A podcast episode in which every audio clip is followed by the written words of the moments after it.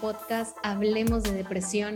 Yo soy Carolina Campos, coach y mentora enfocada en temas de depresión y ansiedad. Y hoy les traigo un súper invitado. Quiero que conozcan este tipo de terapia que en lo personal es de mis favoritas y ahorita van a ver por qué. Y les quiero presentar al psicoterapeuta Javier Romero desde Hermosillo. Yo me encuentro en Monterrey y Javier está en Hermosillo. Esta es la chulada de las redes sociales. Y pues sin más preámbulos, se los presento. ¿Cómo estás, Javier? Buenas tardes. Hola, buenas tardes. Bien, Carolina, muy bien. Gracias por la invitación. Un gusto para mí tenerte en este espacio y que nos puedas platicar qué es la terapia gestal. A mí, de lo personal, es de mis favoritas y quiero que nos cuentes, que le cuentes a todos qué, a qué se refiere la palabra gestal o qué es una terapia gestal. Pues mira, pues a mí también es una de mis favoritas. La conocí ya hace unos años, no muchos. De hecho, mi licenciatura fue en un enfoque conductista y mi maestría la realicé para especializarme en psicoterapeuta gestal. Entonces es una es un enfoque de psicoterapia humanista 100%. Es un enfoque humanista que invita a la persona a que crezca en la posibilidad de hacerse responsable de su vida, de lo que pasa con ella, pero también y van de la mano el crecimiento de la conciencia, de su conciencia, de la conciencia de sí mismo, de la conciencia del mundo, de la conciencia de lo que le rodea. Entonces, todo esto forma parte básicamente de lo que es eh, la terapia gestalt.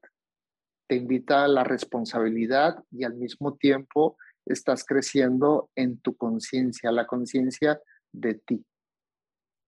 Y eso es lo que me encanta. A mí me encanta el hacernos responsables de lo que sucede en nuestra vida.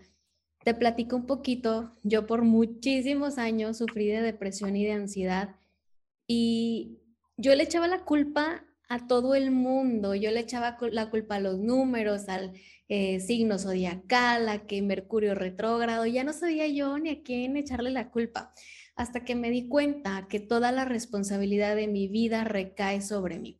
Sí, hay gente que nos hace daño, pero pues la herida ya está en mí, ahora me toca a mí eh, buscar cómo sanarla y dejar de voltear afuera y ver hacia adentro. Y por eso es una de las que me encantan. Pero cuéntanos un poquito más, Javier. ¿Qué tipo de herramientas utilizas como para llevarlos a ese eh, generar de conciencia y a que las personas acepten, porque es bien difícil hacernos responsables de nuestra vida. Fíjate, acabas de mencionar algo muy importante y de, aquí, de ahí me quiero agarrar para contestarte. Eh, voltear a ver para adentro. Voltear a ver para adentro es todo, todo un reto, porque es justamente eh, irte a tu experiencia, a la experiencia de vida que estás teniendo, a lo que estás sintiendo, a lo que estás experimentando, lo que te está doliendo, lo que te está incomodando, lo que te está eh, haciendo feliz, lo que te está poniendo contenta. Voltear a ver para adentro es todo un, el inicio de un viaje de sabiduría, porque las respuestas están justamente ahí adentro, estarás de acuerdo. Las respuestas están justamente en ese despertar de la conciencia, en ese despertar de la sabiduría que es lo que se promueve, esa sabiduría interior que todos y todas tenemos sin duda, pero que por una u otra manera la hemos fragmentado, la hemos bloqueado o simplemente eh, desconocemos que carecemos de esta sabiduría. A través de ejercicios de toma de conciencia, a través de ejercicios de, contacto, a través de ejercicios de ubicar la experiencia en el aquí en el ahora, dejar de vivir en el allá y en el entonces, en el pasado o en el futuro, y situarte y conectarte con lo que está sucediendo ahorita en este momento, en todo terreno, en el terreno sensorial, desde lo que observas, qué es lo que, cómo vives lo que observas, cómo, cómo es para ti lo que escuchas, lo que hueles. Ahorita aquí en casa, estoy en, en la sala de mi casa y hace un par de días, no es cierto, hace cuatro días fui al súper y me encontré unas flores que, que a mí me gusta mucho leerlas en invierno y estaban como botón y son unas lilies. No sé si, si, has, si ubicas el olor de las lilies. Y estoy hablando contigo y estoy conectado con ese olor que me remonta a momentos muy padres de hace 20 años cuando yo empecé a tener contacto con estas flores porque aquí en el desierto pues no son muy comunes, tal vez en algún evento especial. Y en algún viaje en California, estas flores para mí representaron eh, pues el aroma de ese viaje y de ya después fui colectando otras experiencias que tienen que ver con ese aroma en Ciudad de México, por ejemplo, y los climas fríos para mí representan esta aroma. Y ahorita la tengo aquí en mi sala, están en un florero y están oliendo toda la casa. Y estar hablando de la experiencia sensorial, pues es hablar de lo que hueles, de lo que comes, de lo que degustas, de lo que siente tu cuerpo, porque el cuerpo habla, Carolina. El cuerpo habla y echarte un clavado adentro es aprender a escuchar a ese cuerpo que está hablando, aprender a identificar qué se mueve cuando estás teniendo una determinada experiencia. Muchas veces pasamos por la vida viviendo situaciones y, con, y construimos un analfabetismo o, una ignorancia, no sé si sea correcto decir analfabetismo, pero una, una ignorancia absoluta de lo que implica el evento o los eventos para nosotros. Seguido me pasa preguntarle a un paciente en el consultorio sobre cómo te sientes con eso que estás diciendo. Pues bien, y es así como un juego de, de ping pong, ¿no? Así ni siquiera casi ni haces contacto con la pregunta y ya la rebotas y la regresas y con una respuesta automática, más no con una respuesta consciente, que implica toda una revisión, que implica toda una conexión en tu interior y hacerte la pregunta honesta y hacerte la pregunta real, a ver cómo me siento en este momento. Por ejemplo, ahorita que estoy hablando contigo, siento que mi boca eh, eh, se seca, necesito tomar agua, siento sed en mi boca. Y esto es parte de mi experiencia sensorial, Carolina. Sí, y ahorita que, que mencionabas escuchar al cuerpo, fíjate que algo que yo les comento es, no vean a la depresión o a la ansiedad como el problema, sino véanlo, aprender a verlo como esa alerta de qué me está sucediendo adentro que está generando que se manifieste una depresión o una, una ansiedad.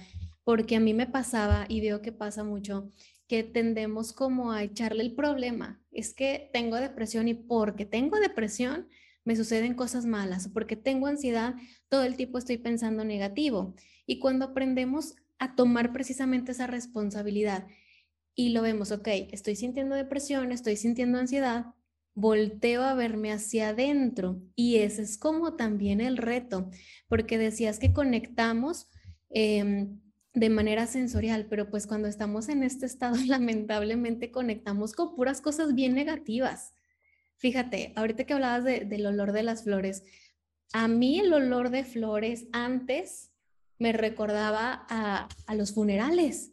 Entonces, yo olía flores y para mí era huele a muerto, hasta que cambié la interpretación y pues obviamente el hacer conciencia de, o sea, no, el lugar huele a flores, no es que huela a muerto, pero yo conectaba mucho con la parte negativa, ¿no?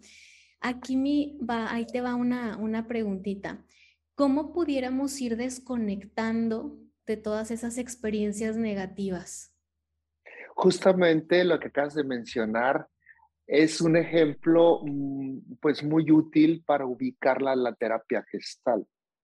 Seguramente tú conectaste en su momento conectaste la experiencia del olor con un evento, un evento que para ti resultó ser eh, emocionalmente doloroso, triste, frustrante, qué sé yo, al que tú le llamas emociones negativas o la parte negativa.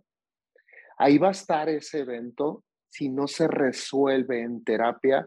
Ahí va a estar ese sentimiento que provoca, que provocó, que sembró ese momento, ese evento, en algún momento, ese funeral. Y si lo, ocultas y si lo niegas y si finges que no pasó, pues ahí te va a estar tocando así como que, como el viento toca tu ventana, tu puerta, y va a estar ahí presente. Va a ser una sombra que te va a ir acompañando y a cada evento donde se presente el aroma a flores, tú se lo vas a atribuir a una emoción, algo negativo que para, tú, para ti ubicas negativo, el dolor, la tristeza. Hasta que resuelves ese dolor, hasta que o lo hablas, lo trabajas, lo, lo haces catarsis, lo sacas, lo resignificas, hasta entonces el simple olor de flores va a tener el agregado de un evento negativo o un sentimiento negativo. Después que lo trabajaste, simplemente te vas a quedar con el olor, con la experiencia sensorial, no con el agregado al que le vamos acumulando valores y al que nos vamos atando de una u otra manera a ellos para impedirnos a través de esas ataduras, impedirnos vivir la experiencia de vida del aquí y del ahora. Si te fijas, ahorita mencionaste justamente de algún evento por allá en el pasado, de un funeral, y cada vez que se presente ese olor, te desconectas del presente para revivir aquella, aquella escena del pasado, aquella historia emocional y te desconectaste de lo que está pasando. ¿Cuántas veces estamos en una reunión muy bonita, en una fiesta, en una comida, en una Navidad y algo pasa que nos detona una tristeza asociada a eso que pasa? ¿Y qué, qué sucede cuando nos conectamos con esa experiencia de pasado? Pues simplemente esto, dejamos de vivir y de disfrutar lo que está pasando. Esa, esa música padre, esa música bonita, esa comida rica, esa compañía, ese, eh, esa plática. Y dejamos de vivir la experiencia y estamos eh, con una cara larga, estamos con unos ojos tristes y estamos elucubrando en nuestra cabeza quién sabe qué tantas cosas evocadas por esa historia. Sí, y la verdad es horrible porque como dices, o sea, no, no disfrutas el aquí y el ahora y a veces, eh, mm, sí, o sea, el, el, ahorita el ejemplo que diste, estás en una fiesta y de repente ponen la canción que te acuerdas que bailaste en el kinder y que en el kinder le dijiste al niño que te gustaba y te mandó por un tubo y ya te arruinó la fiesta. Entonces, de ahí como la importancia de aprender a ver lo que nos sucede de una manera distinta, de superarlo, porque no hay dolores pequeños, yo siempre les digo, o sea, si esa parte de que el, niño que te gustaba o la niña que te gustaba en la escuela eh, te dijo que no y te duele, hay que sanarlo, porque de alguna manera, como dices, se va a detonar y va a ser algo que no te va a dejar en paz. Yo les digo, se genera un estorbo emocional y si yo, mis emociones me están estorbando, pues me desconecto y ya no puedo estar aquí, ya no puedo pensar, ya no puedo nada y se siente horrible y ahí se hace un bucle de pensamientos terribles en la mente y estás en el pasado, en el futuro y ya no viviste. Y es algo que a mí me pasó por muchos años. Fue muy fuerte y precisamente de, las cosas que a mí me, ayudó fue este tipo de terapia, la gestal, de, aprender a darle un significado diferente. Y por ahí sé, Javi, que hay algunas técnicas como para eh, poder liberar ese estorbo emocional. Sí, ah, pues hay varias, entre ellas podemos hablar de las proyecciones. técnicas que nos llevan a ubicar y a darnos cuenta de lo que está ocurriendo en nuestro interior. Técnicas de proyección que, pues acuérdate que es más fácil cuando no estamos acostumbrados a voltear a ver para adentro, es más fácil voltear a ver para afuera, voltear a ver a otros. Y acuérdate que lo que me choca, me checa. Y entonces todo esto se va convirtiendo eh, en un vicio o en una forma eh, equivocada o inadecuada o lejana para nuestra conciencia de manejarnos. Cuando hablamos de técnicas proyectivas, estamos hablando de todo aquello que me va a facilitar la posibilidad de ver cómo yo le atribuyo a otros o a, a otras personas o a otros eventos toda la carga que yo traigo. Todas esas cosas que desconozco de mí, todos esos rasgos, características, todo ese dolor, todas esas emociones, se lo atribuyo a, otros. La técnica, las técnicas proyectivas son muy útiles para justamente jugar con nuestra conciencia, para poder abrir nuestra conciencia, darnos cuenta. Por ejemplo, algo que es muy, muy común que estamos expresando constantemente algunas personas o que, o que forma parte hasta de nuestra cultura es atribuir emociones al, clima. Por ejemplo, si, si el día, eh, amaneció el día lluvioso, nublado, frío, hay personas que le atribuyen, le, se proyectan su interior y dicen, pues el día amaneció muy triste. Y podemos casi captar con un meme y el día hacer el, el meme del día y, y, el meme así como que yo, ¿por qué? Yo estoy bien, ¿no? La tristeza la traes tú y la proyectas conmigo. Las técnicas proyectivas, Carolina, son técnicas muy usadas para las terapias. Hay una técnica muy particular, además de las proyectivas, que a mí me encanta. Es una técnica de empatía, de conexión, que es muy poderosa se le llama o se le conoce como la técnica de la silla vacía. Supongo que la conoces porque estuviste en proceso de, terapia gestal y es una técnica de alto impacto porque te permite conectarte, te permite conocer no solamente de ti, sino también tu ecología, tu exterior, lo que te rodea, tu entorno, a las personas, desde un ejercicio de la empatía, de la comprensión pero sobre todo, sobre todo de la conexión. Somos imposibles de empatizar si no conectamos. Si no conecto con el dolor, con el sentimiento de alguien, no voy a empatizar, no voy a ser capaz de empatizar y por lo tanto de comprender.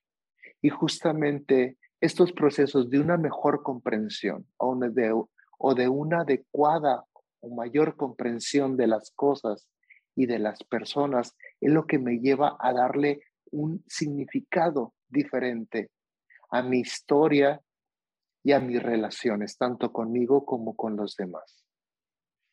Sí, conozco esa, esa técnica y, me encanta. Y ahorita que decías la, la empatía y la conexión, yo creo que la principal es con nosotros mismos, porque somos juez y verdugo y ahí andamos, nosotros estamos cargando el látigo y nosotros solitos nos estamos dando con el látigo. Entonces esa, esa, esa técnica me encanta. Es fuerte, o sea, sí es fuerte porque te tienes que enfrentar a todas las emociones a las que les has estado huyendo, pero es bastante liberador. Yo les digo, pues las emociones ahí están. Y es como ir al baño. Cuando te anda un chorro del baño, vas y te sientes súper liberado. Incómodo, pero te sientes liberado. Y acá yo les digo, es exactamente lo mismo. Tiene que salir. Y no es que em, las estemos, bueno, las queremos ignorar o queremos hacer otro tipo de cosas para distraernos y, entre comillas, no sentir, pero pues ya están adentro. O sea, adentro ya están y no se van a ir ni viendo Netflix, ni saliendo de fiesta, ni con vicios. La manera en la que van a salir es sintiéndolas. Incómodos, sí, pero necesario. Y para eso, eso es lo que me gusta muchísimo de, de la terapia gestal, que nos ayuda a soltar esas emociones que no queremos ver, que no queremos observar, a tomar la responsabilidad, pero que es bastante, bastante liberador. Oye, Javier, y, cuéntanos un poquito hablando de depresión y, y, pues de ansiedad, ¿qué tan eficaz es este tipo de terapia para, pues para depresión y ansiedad? Definitivamente existen mecanismos de evasión de la experiencia de vida, de la experiencia del aquí y del ahora. Acuérdate que una persona en depresión es una persona que tiende a estar ubicada en el pasado, en todo aquello que, que ha pasado, que dolió, que enojó, que frustró y que está sin resolver. Como está sin resolver, justamente mi experiencia se centra ahí, en esa parte. Dejo de estar conectado en del aquí y del ahora. Y como la terapia constantemente te está estimulando, te está impulsando para que conectes con la experiencia de momento, del aquí del ahora, justamente empiezas a percibir las cosas de un modo diferente. Además de que aunado a técnicas de resolución de todo aquello que te sigue moviendo a través del enojo, a través de la tristeza, a través de la frustración, todas estas técnicas que te llevan a redefinir esa historia, a construir tu propio final de esa historia, un final más noble, un final deseado, un final con el que puedas lidiar y definitivamente eso, eso se le conoce como la resignificación, darle un sentido a todo aquello, a todo aquello que por su, en su momento te robó tanto, te robó estabilidad, te robó relaciones, te robó salud mental, te robó inteligencia emocional y volver a tu centro, volver a estar al parejo contigo. La terapia gestal es una herramienta que yo observo súper poderosa para poder dejar atrás definitivamente en una resolución auténtica todo aquel dolor, pero sobre todo aquel enojo. Se habla que la persona que está deprimida, Carolina, es una persona que está enojada, pero que no sabe dirigir su enojo. Y como no sabe dirigir su enojo, el enojo va hacia ella misma. Te vas a encontrar, y eso se le llama retroflexión, es un mecanismo de evasión. Te vas a encontrar personas deprimidas que constantemente son verdugos de sí mismos y de sí mismas, que se critican, que se juzgan y que tienen una baja autoestima. Constantemente se juzgan que no son suficientes. Es un patrón es un rasgo que está mundialmente investigado. Una persona en depresión casi de cajón es altamente probable que va a tener ese sentimiento constante y crónico de que no es suficiente. Puede cocinar riquísimo y jamás reconocerlo, aunque todo mundo que la conozca, sus platillos, estén deleitándose, pero la persona no sabe reconocerse en sí misma. Todo esto forma parte de todo este mecanismo de evasión que lleva a retroflexar. Todo aquello que no soy capaz de dártelo a ti, me lo doy a mí. Y si estoy enojado contigo, estoy enojado con mamá, con papá, con quien hizo algo que me doliera, y si no soy capaz de dirigir de manera asertiva y adecuada a ese enojo, lo voy a terminar dándomelo a mí. Sí, y es cierto. Es como un enojo con todo el mundo y con la vida por cosas que sucedieron en el pasado, pero que lamentablemente no sabemos cómo digerir, que no nos enseñan eh, a ser personas emocionalmente responsables, que tienes que estar siempre fuerte, tienes que estar siempre bien, no llores, no te enojes, y desde bebés. Entonces no sabemos, como dices, no sabemos ay, disculpa mi pequeño, no sabemos cómo eh, solucionar estas emociones y las vamos cargando, no las vamos comiendo y en algún punto salen porque salen. Como, como les digo, pues tiene que salir y va a buscar la manera de salir. Y fíjate que precisamente lo que más me costó a mí en todo mi proceso de sanar fue mi relación conmigo.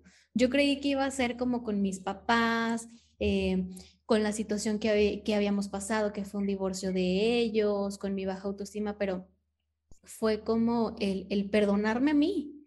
¿Por qué? Pues quién sabe, yo estaba cargando muchísima culpa y me castigaba, como dices, con mi baja autoestima, con no creerme que, que hacía las cosas bien, con muchísimas formas. Y eso fue lo que a mí más me costó trabajo como solucionar y sanar. Y ahí está el verdadero reto. Esta terapia realmente es hermosa. Como dices, es un enfoque humanista. Somos seres humanos que tenemos el derecho a sentir que lo que sea que, tengamos que sentir en el momento. Tenemos el derecho de equivocarnos, tenemos el derecho de aprender de ellos, pero aquí la cosa es soltar el látigo, esa culpa y ese castigo que solo nosotros, o sea, la persona a lo mejor cometimos un error y ya nos perdonaron y nosotros solitos, no, es que yo la regué, yo lo hice muy mal y ahí estamos dándonos el látigo una y otra vez.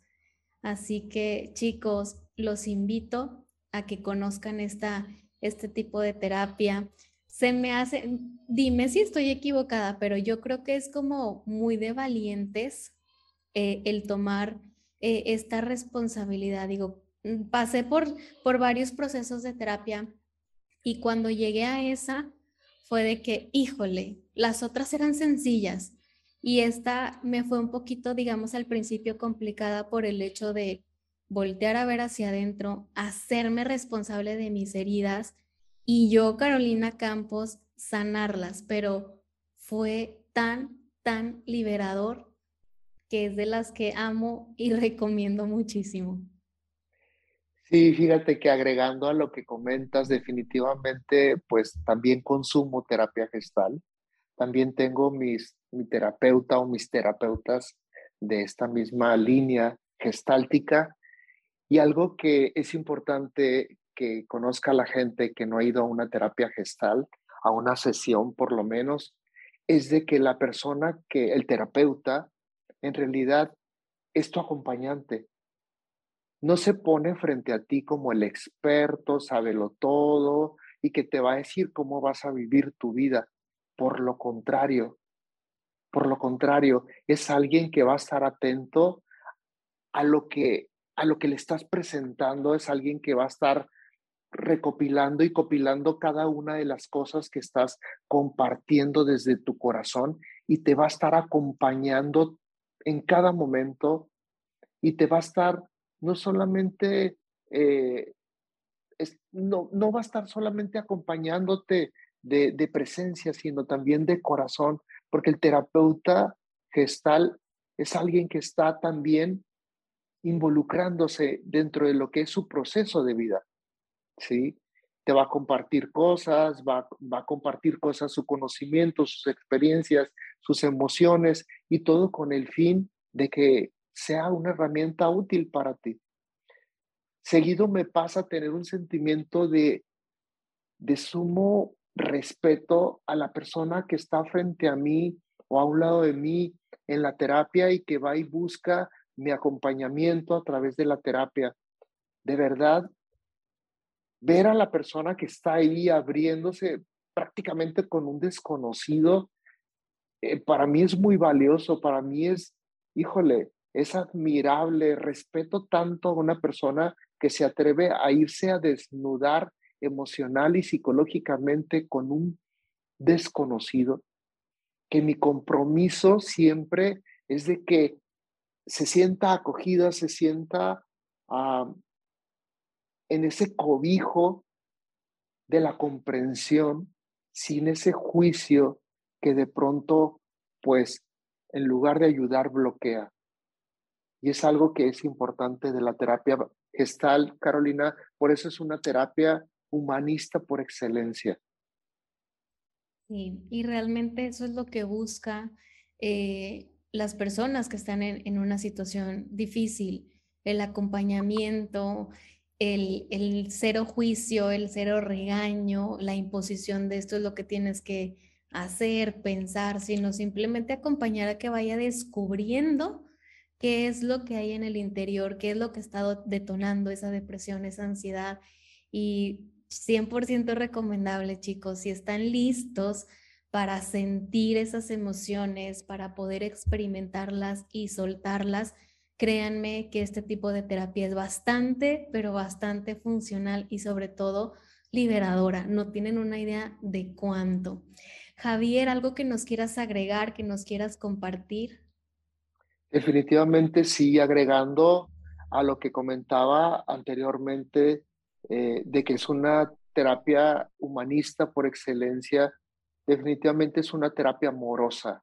Es una terapia amorosa porque desde el amor aprendemos, desde el amor nos acompañamos, desde el amor podemos ubicar cosas que nos cuestan trabajo, que no, no son tan sencillos ubicar y aprender.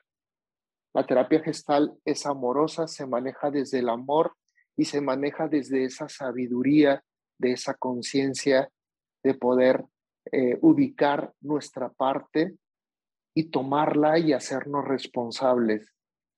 Y justamente eh, poder fluir, porque además la terapia gestal es una herramienta útil y es un llamado sobre todo para fluir con lo que hay y con lo que no hay. Y definitivamente ese es uno de los, de los grandes aportes que pueda tener. El fluir, el integrarte, el ser ecológico, en lugar de estar en esa neurosis pretendiendo lo que no tienes, lo que no hay, lo que no existe, lo que pues la gente no hay, pues no tiene. Y estarlo pidiendo, estarlo exigiendo y estarlo esperando, y la terapia gestal te lleva justamente a ir trabajando en esa neurosis e irte amalgamando, acoplando, integrando y siendo parte funcional de tus relaciones, de tu contexto, de pareja, de trabajo, en fin, de sociedad. Fluir, esa palabra me encanta porque dejas de estar en lucha con la vida y pues aquí vinimos a vivir y qué mejor que soltar esa resistencia, soltar esa lucha constante y poder aprender a, fluir en todos los aspectos. El pasado, soltar lo que ya no nos funciona, simplemente para aprender, estar en el aquí y en el ahora y desde hoy eh, poder ir creando el futuro que sí queremos en lugar de estar pensando en lo que pasó o en lo que no queremos. Ahí tenemos una grandiosa oportunidad. Javier, cuéntanos, ahorita estás consultando también en línea, ¿verdad? Sí, así es. Fíjate que desde que empezó en el 2020 y tronó este problema de salud a nivel mundial, eh, la terapia en línea ha sido un recurso muy buscado porque hay muchas personas en lugares recónditos del planeta que buscan a sus nichos de, desde su lenguaje, desde su idioma, desde su gente, y que estén viviendo en Canadá, en Estados Unidos, en Brasil, mexicanos, hay muchos mexicanos que están buscando la terapia virtual con gente de acá de México. Y estoy atendiendo muchísima gente por línea, en línea, por videollamada y también de manera presencial, como desde hace muchos años lo estoy haciendo. Perfectísimo. ¿En qué teléfono pudiéramos agendar una cita contigo? Sí, claro que sí, 66 22 56 5501. Es mejor un mensaje de WhatsApp previo porque a veces estoy ocupado y no puedo atender una llamada. A veces ni me doy cuenta cuando están entrando las llamadas porque está en silencio. Sí, claro. Como quiera, chicos, ya saben que yo les voy a compartir y les voy a dejar toda la información eh, del WhatsApp. También redes sociales, ¿cómo te podemos encontrar? Como psicólogo Javier Romero, en Instagram, en Twitter, y en Facebook. Perfectísimo, Javier. Te agradezco muchísimo tu tiempo. Gracias por compartirnos esta herramienta que reitero, amo, adoro y me encanta y la recomiendo bastante. Em, me encantaría tenerte nuevamente, Javier. Ya, ya estaremos platicando porque hay muchísimos temas de los cuales pudiéramos abarcar, pero poquito a poquito. Aquí la intención de de este episodio es que las personas se animen justamente a buscar ayuda, a ir a terapia, que se quiten los juicios de que nada más es ir a hablar, sino que hay muchísimas cosas detrás de una terapia. Y pues aquí lo están descubriendo, chicos. Em, les voy a dejar toda la información de Javier. Mándenle mensajito, también puede ser por Instagram, por Facebook, por Twitter. Y pues nos vemos la siguiente semana con un nuevo episodio. Les mando un fuerte abrazo y esto es Hablemos de Depresión. Bye bye.